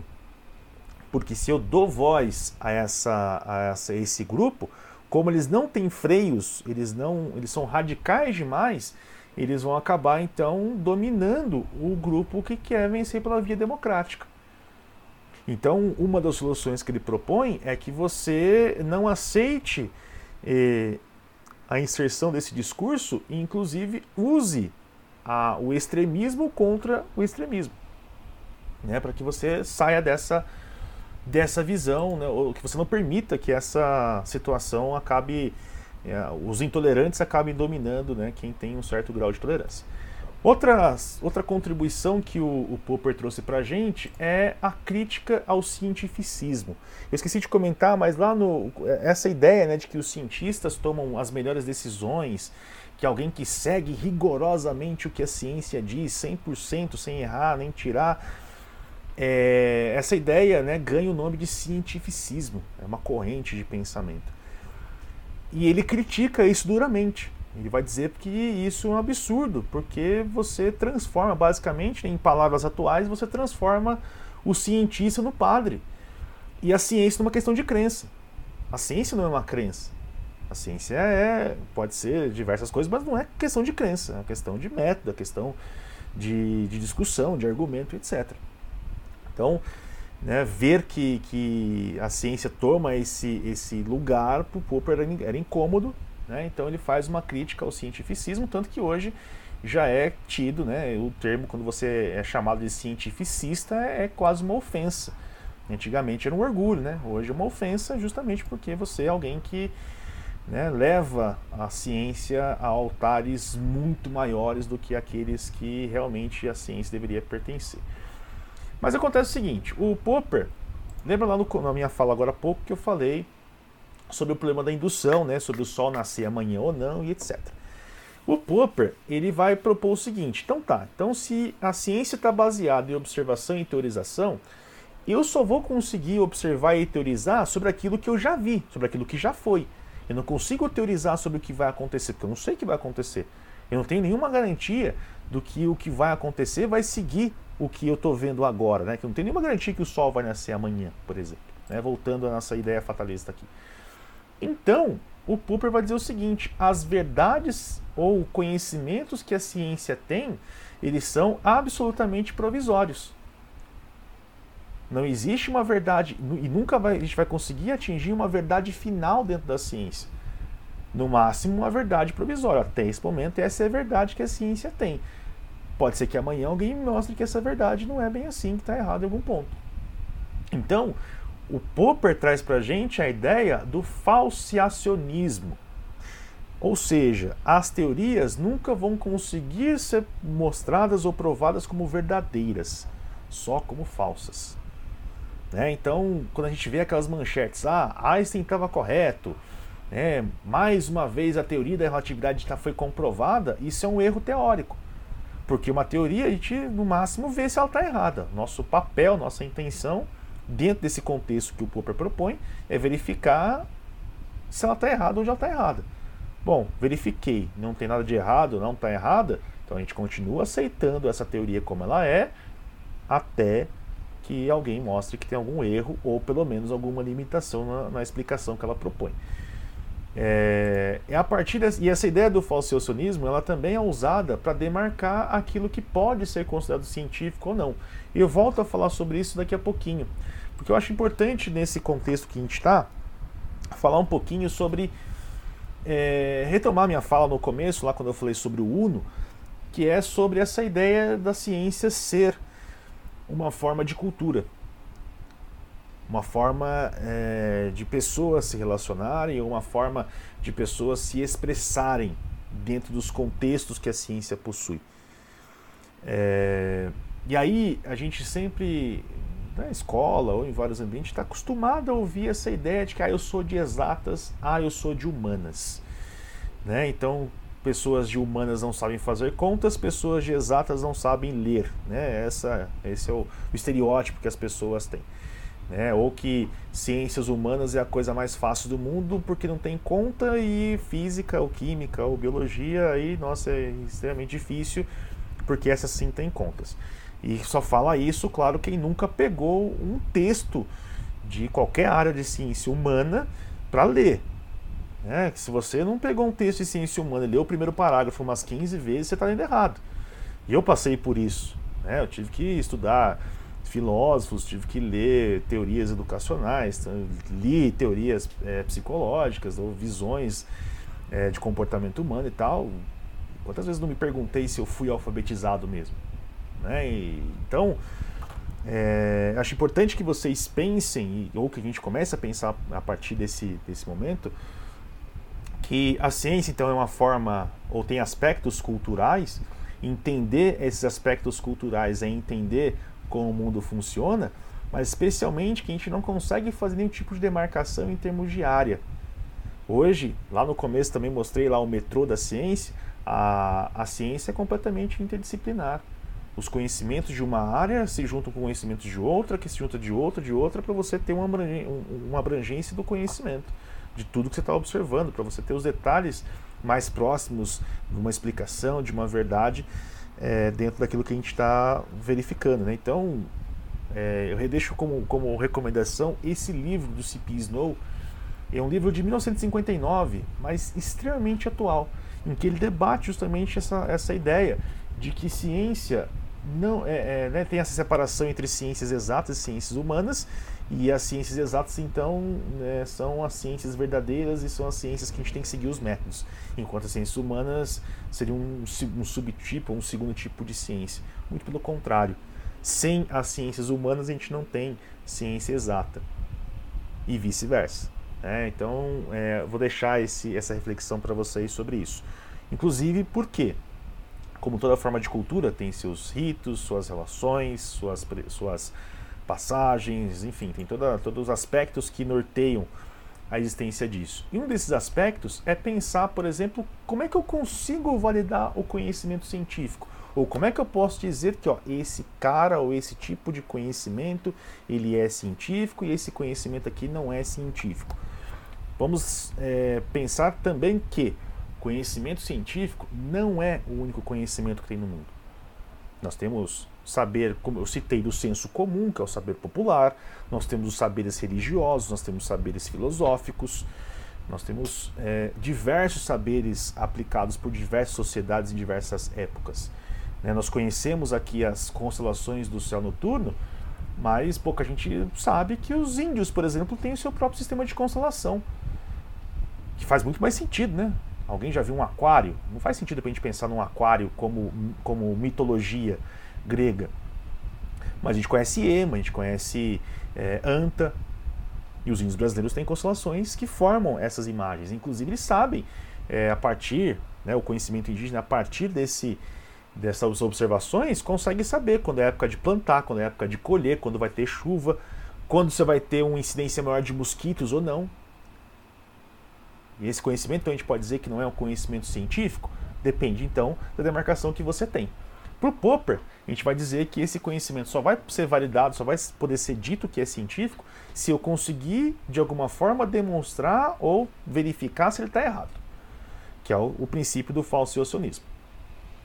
O Kuhn, que era contemporâneo do Popper e eles trocavam farpas em livros, Né? Então, hoje a gente troca indiretinho no Facebook e no Twitter. Naquela época, em livros, eles faziam isso assim de forma deliberada. Né? Só faltava xingar a mãe no outro, um do outro.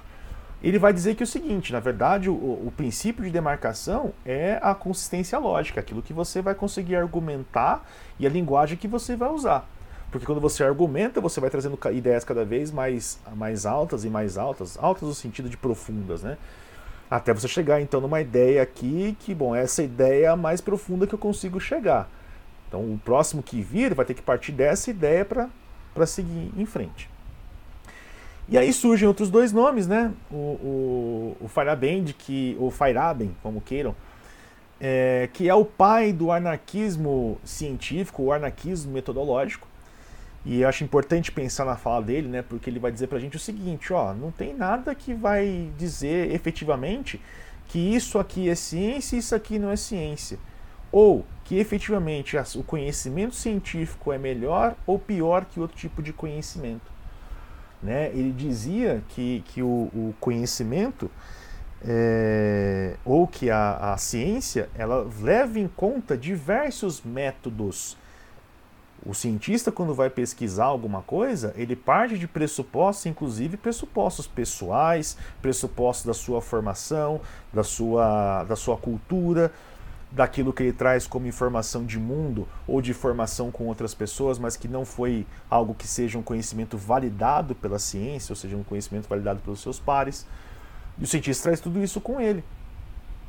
Então, o, o, o vai dizer para a gente que ou vai tentar pensar que a ciência vai ser uma forma de tentar dar sentido para o mundo, mas que não necessariamente ela é uma forma que é melhor ou pior para se entender o mundo que está ao nosso redor. É, inclusive defende né, que o, o, conhecimento científico tem que ser estritamente democrático. Ele defende com unhas e dentes que a, a, a sociedade tem o direito e o dever de interferir em questões científicas. Mas para que isso aconteça, as pessoas têm, claro, que saber como a ciência acontece. E o último que, que vai trazer algum tipo de demarcação aqui, dos vários epistemólogos e filósofos da ciência, tá, destacando os quatro são os principais, é o Maturana, o Humberto Maturana, faleceu há pouco tempo, em maio, se não me engano. Ele é um biólogo chileno e ele propõe que a demarcação na ciência, na verdade, tem a, na verdade, tem a ver com a, as experiências, as emoções e a linguagem que a pessoa tem. Então ele vai trazer os elementos psicológicos e culturais que uma pessoa possui para poder validar o, aquilo que a gente pode considerar como científico ou não. Então é uma, é uma percepção bem interessante. Depois eu deixo referência para quem, quem quiser dar uma olhada sobre isso. Né? E aí, a partir dessas quatro concepções que eu comentei aqui rapidamente, eu queria só debater duas questões rapidamente, bem rapidinhas aqui, para encaminhar o fim da minha fala. Muita gente vê por aí, né, ou lê por aí, aquela ideia de que ciência não é, é uma questão de opinião, ou que a ciência não liga para a sua opinião. Né? É, eu debato que sim, uma, a ciência ela é sim uma questão de opinião.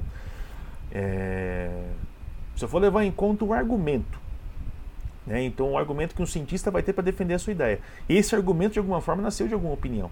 Que ele pode ter embasado de alguma coisa, de, de um resultado de um experimento, que ele pode ter embasado por uma coisa que ele leu, por uma coisa que ele pensou, mas a opinião está no meio do, do, do, caminho em termos de argumento, ou em termos do, do que se forma o argumento. É, e também, dentro desse contexto, a gente, né, quando se fala isso, eu enxergo uma certa arrogância, um certo cientificismo, porque a pessoa vai defender que a ciência não é questão de opinião, a ciência vai lidar só com fatos, a ciência diz a verdade, o que você fala fora da, da, da ciência não é verdade.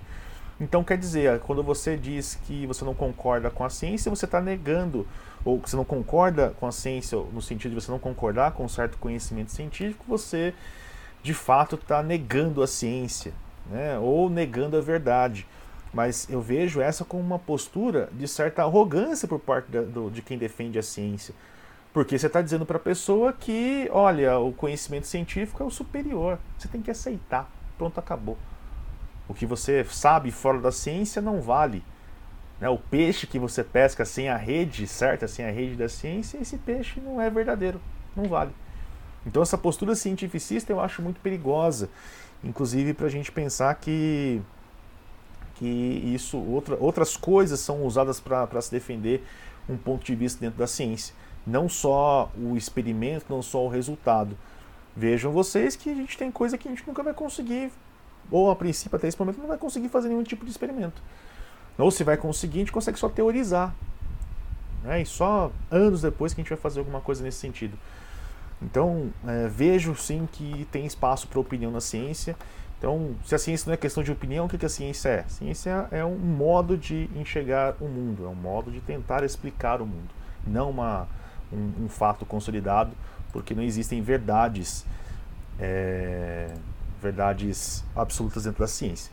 E aí outra pergunta que não sei se alguém ia me fazer, não estou vendo as perguntas aqui, mas que eu gostaria também de botar para vocês pensarem sobre esse tema. Né? Muita gente diz que a ciência é neutra. Né? O conhecimento científico ele deve ser adotado sempre é, porque ele, é, esse conhecimento é neutro. E eu parto do seguinte, seguinte pressuposto: o conhecimento científico ele foi proposto e se desenvolveu e foi validado por seres humanos. Seres humanos não são neutros. Ah, mas tem a questão do método científico. Então, mesmo a ideia de método, como a gente viu, não é uma questão central. Você pode ter vários métodos para se determinar, o, o para chegar no, no, no, argumento final para defender a sua ideia. E esses métodos, o caminho que você trilhou, a forma como você pensou, é, veio de, de alguma origem que não é uma origem neutra. Né? Aproveitando uma fala do, do Paulo Freire, que eu acho que vale nesse contexto, todo mundo tem um tipo de ideologia. E aqui eu não estou falando de ideologia apenas política. É, ideologia entendam de defesa de um ponto de vista. E o Paulo Freire vai dizer né, que o, o, o ponto de vista, o, a sua ideologia, é, é, o que, que ela é? Ela é uma ideologia que exclui ou que inclui? É, o seu ponto de vista afasta as pessoas ou inclui as pessoas? Mas de forma, para mim, de forma alguma a ciência vai conseguir, então, ter essa neutralidade almejada. E nem deveria ter. Né? Eu acho que a ciência é uma forma de trazer bem-estar para os seres humanos e tudo mais. E aí, é, é claro que você pode tentar pensar na demarcação que eu posso apresentar, o que apresentei nos últimos minutos aí atrás, e pensar no que, que pode ser e o que, que não pode ser ciência. E aí são três demarcações que são aqui importantes, ou três termos que são importantes que a gente pode tentar definir a partir das demarcações, ou pensar a partir das demarcações. O primeiro termo, pseudociência, é pseudo da ideia de mentira e ciência. Então, uma ciência que finge que é ciência tem, sei lá, aparência de ciência, mas não é ciência.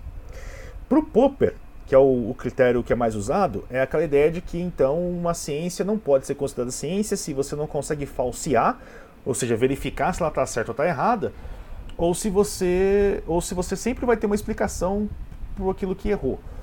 Né? O que, que eu quero dizer como errei? Então você testou uma teoria qualquer lá, uma hipótese, essa hipótese se mostrou falsa. Aí você vai dizer, não, mas ela foi falsa porque aconteceu isso, porque você fez desse jeito, se não fosse assim, é, dava certo. Ou é, se você não tivesse feito desse jeito, você tinha. Enfim, você sempre tem uma explicação que você pode é, adicionar, e uma explicação que você pode adicionar e tudo mais, né, para explicar os fenômenos. Então, essa seria a demarcação do Popper. Eu trouxe trazendo aqui quatro demarcações do Bunge, do Bunge, que é o, o, um epistemólogo, filósofo e físico argentino, né, aqui da América Latina, e mais uma do Ronaldo Pilate, que, se não me engano, ainda é ou foi presidente da Sociedade Brasileira de Psicologia. Mas basicamente uma pseudociência, elas não, não adotam as mesmas posturas metodológicas que outras áreas científicas costumam adotar, e tem quatro, quatro ou cinco pontos que você pode levar em conta. Então, negação de justificar teorias, negação a testar de forma severa, não possui um sistema de autocorreção. Na ciência em geral, vocês sabem que nós temos, por exemplo, as correções por pares. Então você submete a sua, a sua, ao seu artigo, a sua ideia, é, outros cientistas né, que não conhecem você e você não conhece eles vão ver a sua ideia, ver o seu argumento e a partir deles então emitir, não, realmente isso aqui faz sentido, pode publicar, a gente vai discutir um pouco depois sobre ele. Ou não, isso aqui não faz sentido, etc. Né? Então a pseudociência não teria esse mecanismo de autocorreção. Inclusive, na própria ciência, é, existem os periódicos que não têm esse tipo de autocorreção. Então a gente tem que tomar cuidado também onde a gente vai buscar a informação, né, porque tem toda uma questão de pressão de publicação, etc. Então é muito legal de saber onde a gente está publicando, ou onde está recorrendo às, às, fontes que a gente vai ler. É, e não, não, esclarecem como o seu sistema funciona e, né, partindo também do que o Pilates fala para gente, são sistemas de crença que tentam é, validar ou se validam é, para confirmar suas afirmações. Né? Então, basicamente é um sistema de crença que, ó, eu vi tal coisa, aquela tal coisa confirma o que eu pensei. Então, vi uma luz estranha no céu. Bom, aquela luz estranha no céu são OVNIs, eles estão vindo, eles vão nos, nos sequestrar.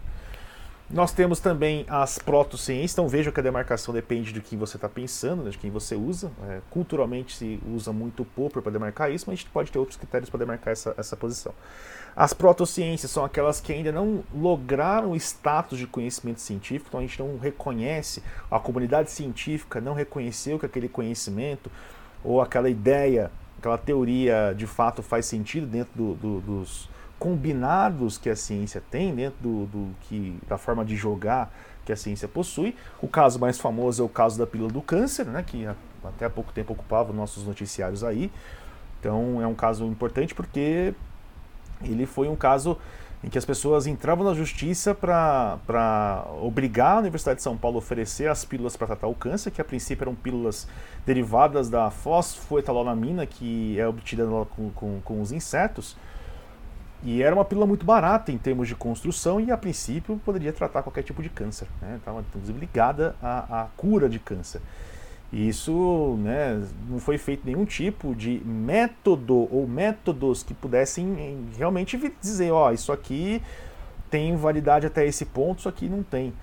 Né? Então se ignorou aí efeito placebo, teste randomizado, teste duplo cego, nem nada disso foi feito. Quando resolveram fazer, Aí viram que, de fato, né, nem chegou a passar da primeira fase de pesquisa porque não, não, não, não dava certo. E a, a ciência picareta, outro termo que eu queria chamar a atenção porque aparece demais, é o termo que a gente usa quando, a gente, é, quando certa, certas pesquisas aparecem por aí é, distorcendo o resultado ou apresentando resultados em nome de interesses políticos, econômicos ou ideológicos.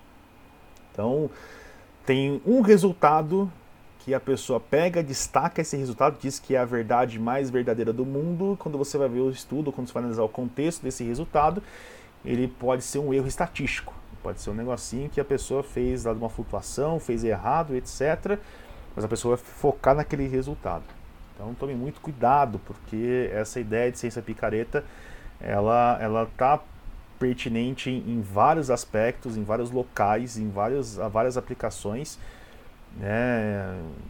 Vira e mexe aparece algum produto novo na praça aí que vai oferecer, tentar oferecer alguma coisa de, de novo, dizendo que é cientificamente comprovado. Você pede os estudos para ver o que, que a pessoa comprovou. Não, a pessoa só fez um estudo qualquer ali, jogou um monte de palavras ao vento e disse isso como se fosse o conhecimento científico, né, quando nem os seus pares conseguem é, de fato verificar se aquilo é verdade ou tem a, anuência dos pares. E, e, pensem aqui, pessoal, né, só para agora assim encaminhando o fim da minha fala, pensem que encontrar é, consenso, né? Sei lá, você vai almoçar você e mais duas pessoas, é difícil que os três concordem em almoçar no mesmo lugar. Você imagina reunir um monte de cientistas de vários lugares do mundo, de várias posições políticas, etc., para pensar sobre os seus conhecimentos. Existe só uma área do que eu, que eu consiga lembrar que você tenha o consenso, 100% dos cientistas pensando a mesma coisa, que é a mudança climática. A gente tem consenso científico na mudança climática. E é assustador pensar que todo mundo concorda, né? né, o quanto que é difícil conseguir esse tipo de concordância.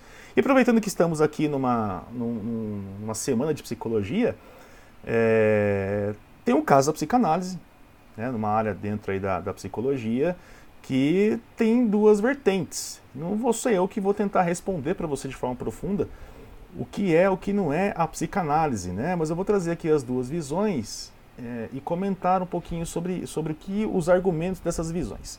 Então esse, esse artigo aí do Ronaldo Pilate, como eu disse aí, se não for ainda foi presidente da Sociedade Brasileira de Psicologia, Então ele, ele escreveu esse artigo para o Instituto Questão de Ciência, é, e ele defende basicamente que a psicanálise não deve ser levada a sério, nem levada, ser levada como, como tipo de conhecimento validado pela ciência, com esses argumentos aqui. Né? Então ela não é falseável, a gente não consegue verificar se ela é verdadeira ou não, né? ou se ela, perdão, se ela está errada ou não, né? ou até que ponto ela está errada ou não. Então você sempre vai, ou quando você consegue fazer, você sempre vai trazer alguns tipos de explicações, que é o que a gente chama de ad hoc, né? explicação para explicar por que, que alguma coisa deu daquele jeito. E fora que quando, quando a gente pensa que dá certo, segundo ele, quando dá certo, ele vai, ou quando tem uma certa validade, essa validade vem do que a gente chama de viés de confirmação, né? Que você olhar alguma coisa, você está tão empolgado, você deseja que aquela coisa seja verdadeira, que acaba aparecendo ali, né? daquele jeito como você pensou que seria. QR Code dá acesso a esse artigo, depois se alguém tiver curiosidade para ler, tá lá. E uma semana depois da publicação desse artigo, vem esse do Christian Dunker, que é psicanalista, é professor da, da USP, é super conhecido aí pela, pela pessoas fora da, da área de psicologia, tipo eu. É, e ele escreve, então, num texto no UOL, né, vejam que são dois textos de divulgação científica, não são textos científicos propriamente dito, mas eu acho que é legal porque são textos que apresentam pontos, pontos de vista e são textos acessíveis, né, são textos com linguagem acessível. E ele propõe, então, é, uma crítica a esse, a esse, a esse texto, né, é, levando em conta que quando o, o, Ronaldo Pilate ele gera a sua crítica, ele gera a partir desses pontos. Ele gera a partir de uma desonestidade intelectual, ele usa é, falácias argumentativas e não leva em conta que na, na, na psicanálise você tem que levar em conta a, a questão dos métodos que são empregados. Nem sempre os métodos de análise ou de, de pesquisa dentro de uma área vão ser exatamente os mesmos na outra área, mesmo pertencente a uma área maior. Né?